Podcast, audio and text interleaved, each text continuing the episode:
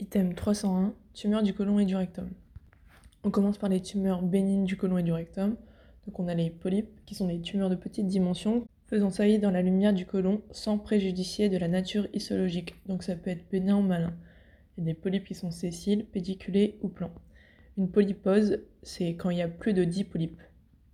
Histologie des polypes colorectaux bénins, donc il y en a plusieurs. Il y a les polypes adénomateux, les lésions festonnées, les polypes juvéniles et les pseudopolypes inflammatoires. Les polypes adénomateux, c'est une prolifération des glandes de l'ubercune.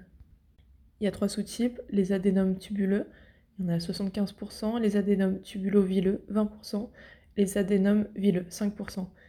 Plus il y a une part vileuse, plus c'est au risque de cancer. Il y a une prévalence à 30% à 65 ans et le sexe ratio homme-femme, il est de 2. Tout adénome bénin est au moins en dysplasie grade. Attention, les polypes adénomateux sont à haut risque de dégénérescence en cancer. Et la dysplasie de haut grade, c'est le premier stade de cancer et ça évolue rapidement vers un adénocarcinome. Ensuite, on a les lésions festonnées de trois types polypes hyperplasiques, polypes festonnés sessiles et adénome festonné traditionnel. Donc le polype hyperplasique, c'est un allongement des cryptes glandulaires sans dysplasie.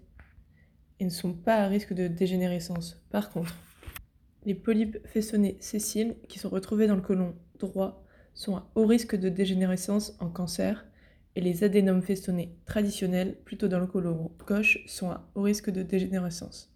On a ensuite les polypes juvéniles et les pseudopolypes inflammatoires qui sont des îlots résiduels isolés après cicatrisation d'ulcération de RCH ou de maladie de Crohn. Donc on a uniquement les polypes adénomateux, les polypes festonnés sessiles et les polypes festonnés traditionnels qui sont à haut risque de cancer. L'adénocarcinome se développe le plus souvent à partir d'un adénome. Le risque augmente si le nombre d'adénomes est supérieur ou égal à 3, si la taille de l'adénome est supérieure ou égale à 1 cm, s'il y a une présence de dysplasie de haut grade, s'il y a un contingent vileux ou festonné. Les circonstances de découverte des polypes, c'est soit par saignement, soit par anémie par carence martiale, donc on va faire une coloscopie totale, qui est l'examen de référence et de première intention, pour dépister les polypes et les cancers colorectaux. La préparation se fait par régime sans fibre 3 jours avant et par un lavement colique complet par 4 litres de PEG la veille ou le matin de l'examen. Attention, la coloscopie est un risque de 1 pour 1000 de perforation colique. Le coloscanner ou coloscopie virtuelle, ça permet de détecter uniquement les polypes supérieurs à 6 mm et on l'utilise s'il y a une contre-indication à l'anesthésie générale transitoire. Par contre, s'il est anormal, il y aura une indication de coloscopie. On rajoutera une chromoendoscopie, qui est une coloration des muqueuses, si on suspecte des lésions planes, comme dans le sein de Lynch. Donc à retenir, tout polype doit être traité au cours d'une coloscopie avec ablation et analyse anatomopathologique. Le traitement pour les polypes pédiculés, on retire par polypectomie endoscopique et pour les polypes sessiles et plans par mucosectomie. Les deux sont à risque d'hémorragie et de perforation. Si l'exérèse des polypes est impossible, on va faire une colectomie segmentaire. Donc seuls les polypes adénomateux et les polypes festonnés justifient une surveillance coloscopique. On va faire une coloscopie à 3 ans s'il y a un adénome qui est supérieur à 1 cm, s'il y a plus de 3 adénomes, s'il y a une dysplasie de haut grade pour polype adénomateux ou si c'est un polype festonné, quel que soit le grade. Sinon, la coloscopie, sera à 5 ans et on arrêtera la surveillance quand ça ne prolongera pas l'espérance de vie. La surveillance après traitement d'un cancer colorectal, ce sera une coloscopie à 2 ans par contre. En cas de transformation cancéreuse limitée à la muqueuse, l'exérèse chirurgicale sera inutile. Et s'il y a un foyer de carcinome sous-muqueux, l'exérèse chirurgicale sera inutile s'il y a un envahissement sous-muqueux superficiel, il y a une exérèse complète, certaine et une marge de sécurité supérieure à 1 mm, il y a un cancer bien ou moyennement limité, il y a une absence d'embole lymphatique ou vasculaire et une absence de budding. Donc les polyposes, c'est quand il y a plus de 10 polypes, il y a la polypose adénomateuse familiale et la polypose familiale atténuée. La polypose adénomateuse familiale, la PAF, c'est autosomique dominant à pénétrance complète, c'est une mutation du gène APC sur le chromosome 5. Il y a une prévalence de 1 pour 1000, et la PAF, c'est à l'origine d'environ 1% des cancers colorectals, avec souvent plus de 100 polypes et jusqu'à 1000 polypes. S'il y a une absence de colectomie préventive, il y aura une, il y aura une cancérisation inéluctable à 100% vers 40 ans. Donc en prévention, il va falloir faire une colectomie totale avec anastomose iléorectale ou une coloprotectomie avec anastomose iléoanale vers 15 à 25 ans. La polypose familiale atténuée, c'est entre 5 et 100 polypes souvent. Il y a une apparition qui est plus tardive, qui est autosomique récessive avec une pénétrance quasi complète. C'est une mutation du gène MUTI et il y a un risque relatif de cancérisation à 50%. Le cancer du côlon et du rectum, c'est le plus souvent un adénocarcinome libercunien. Il y a une incidence de 40 000 nouveaux cas par an en France, en augmentation, et il y a environ 18 000 décès par an et c'est en diminution. C'est le quatrième cancer en termes de fréquence en France. D'abord c'est le sein, puis la prostate, poumon et ensuite cancer colorectal. Chez les femmes le deuxième, sein, cancer colorectal, poumon et chez les hommes le troisième, prostate, poumon, cancer colorectal. C'est la deuxième cause de mortalité, d'abord le poumon, puis le cancer colorectal. L'âge moyen de diagnostic, il est environ vers 70 ans. 40% des cancers touchent le rectum et 60% le côlon. Tout stade confondu, la survie à 5 ans est de 60% et quand c'est au stade 1, c'est 90%. Les facteurs de risque, alcool, tabac, sédentarité, inactivité physique, surpoids, obésité, alimentation faible en fibres, excessive en viande rouge ou en viande transformée. Différents types de risques de cancer colorectal. Les personnes à risque moyen, c'est environ 80% de la population. A un risque de cancer dans la vie entière de 5%. Donc pour la population générale, entre 50 et 74 ans, qui est asymptomatique, on va faire une recherche de saignement occulte dans les selles par un test immunologique OC Sensor qui sera tous les deux ans. 5% de la population est positif. On ferait donc une coloscopie qui révélera à 40% des adénomes supérieurs à 1 cm ou un cancer colorectal. Les personnes à risque élevé, c'est 15% de la population qui fera généralement une coloscopie tous les 3 à 5 ans. Ça concerne les personnes avec un antécédent personnel d'adénome ou de cancer colorectal. il y aura une coloscopie de surveillance de 2 à 5 ans. S'il est normal, ce sera tous les 5 ans. Ensuite, les personnes avec un antécédent familial au premier degré de cancer colorectal ou d'adénome, ou deux personnes du deuxième degré. On fera une première coloscopie à partir de 45 ans ou 5 ans avant l'âge du diagnostic du proche, puis tous les 5 ans. Les patients avec une maladie de Crohn avec une atteinte colique ou RCH, soit étendue, soit évoluant depuis plus de 3 ans, soit associés à une cholangite sclérosante. Et les patients avec acromégalie. Les personnes à risque très élevé, ça concerne 3% de la population et c'est une coloscopie tous les 1 à 2 ans. On a la polypose adénomateuse familiale et le syndrome de Lynch ou HNPCC.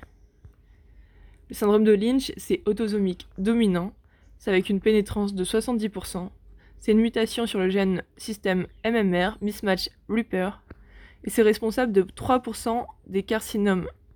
Les patients ont un risque de 50% d'avoir un cancer, plus qu'un risque cumulé de 50% d'avoir un cancer de l'endomètre, du côlon, des voies urinaires et de l'intestin grêle. Pour suspecter le syndrome de Lynch, on a le critère Amsterdam 2 et Bethesda. Donc la surveillance pour les personnes à risque très élevé, ce sera une coloscopie avec chromandoscopie tous les 1 à 2 ans. La clinique des cancers. On n'oublie pas que le toucher rectal, il appartient à l'examen clinique. Et s'il est normal, il n'élimine pas un cancer. Donc le cancer du côlon, qui est longtemps asymptomatique. Il peut avoir des douleurs abdominales d'apparition récente, des troubles du transit d'apparition récente ou une alternance de constipation et de diarrhée. Une anémie fériprive, qui est plutôt du cancer du côlon droit, méléna, plutôt côlon droit, rectoragie, côlon gauche, AEG, tumeur abdominale palpable ou hépatomégalie, qui signe une métastase hépatique et ça concerne 30% des patients ou par complication, occlusion intestinale, perforation, péritonite, abcès. Par endocardite également ou septicémie à germe digestif, plutôt le Streptococcus bovis. Attention et à retenir, tout premier épisode de sigmoïdite compliqué justifie une coloscopie à distance pour ne pas méconnaître un cancer côlon gauche. Pour le cancer du rectum, c'est plutôt des rectoragies, un syndrome rectal, épreinte ou ténesme, des constipations ou diarrhées récentes, ou on peut le sentir OTR si ça fait partie du bas rectum ou du moyen rectum. Les examens complémentaires, donc une coloscopie totale sous AG, plus biopsie. Coloscopie totale, ça veut dire que ça va jusqu'au sécom. L'examen ganglionnaire, il doit avoir plus de 12 ganglions régionaux sur la pièce de colectomie pour une évaluation correcte. S'il y a une sténose infranchissable, on va faire une résection chirurgicale, puis on fera à nouveau une coloscopie dans les 6 mois. Le bilan préthérapeutique pour le cancer du côlon et du rectum. Le cancer du côlon, il a un risque de récidive métastatique, alors que le cancer du rectum, il a un risque métastatique et local. Donc pour les deux, on fait un TDM thoraco-abdominaux-pelvien qui a la recherche de métastases viscérales, essentiellement au niveau hépatique et pulmonaire. On va retrouver une élévation de l'antigène carcino-embryonnaire ACE, n'a pas d'intérêt dans le diagnostic, mais pour le suivi post-opératoire. S'il y a une récidive, il augmentera.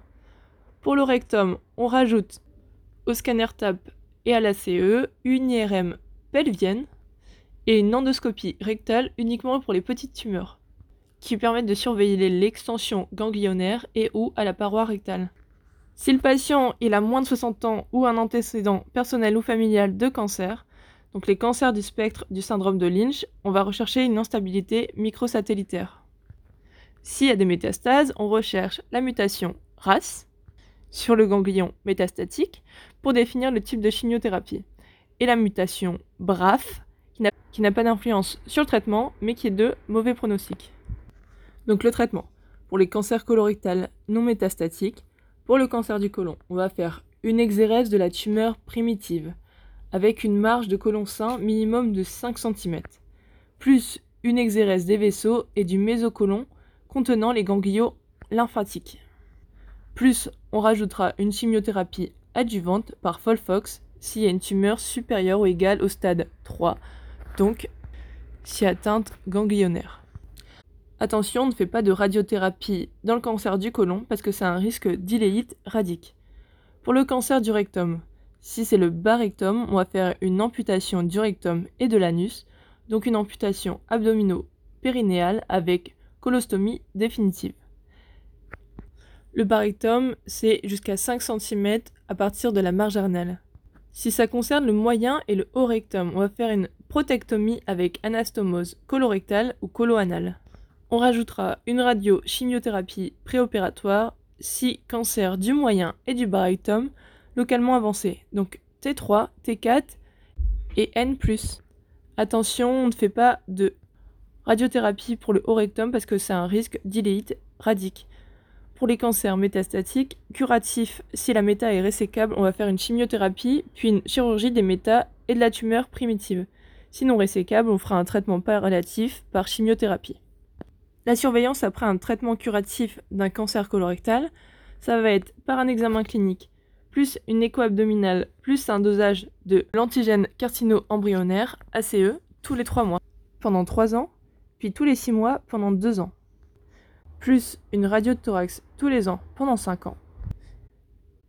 Et on pourra faire en alternance un TDM abdominopelvien ou un TDM TAP, en alternance avec l'écho abdominaux et la radio de thorax. On fera une coloscopie à deux ans après l'intervention, puis tous les cinq ans si c'est normal.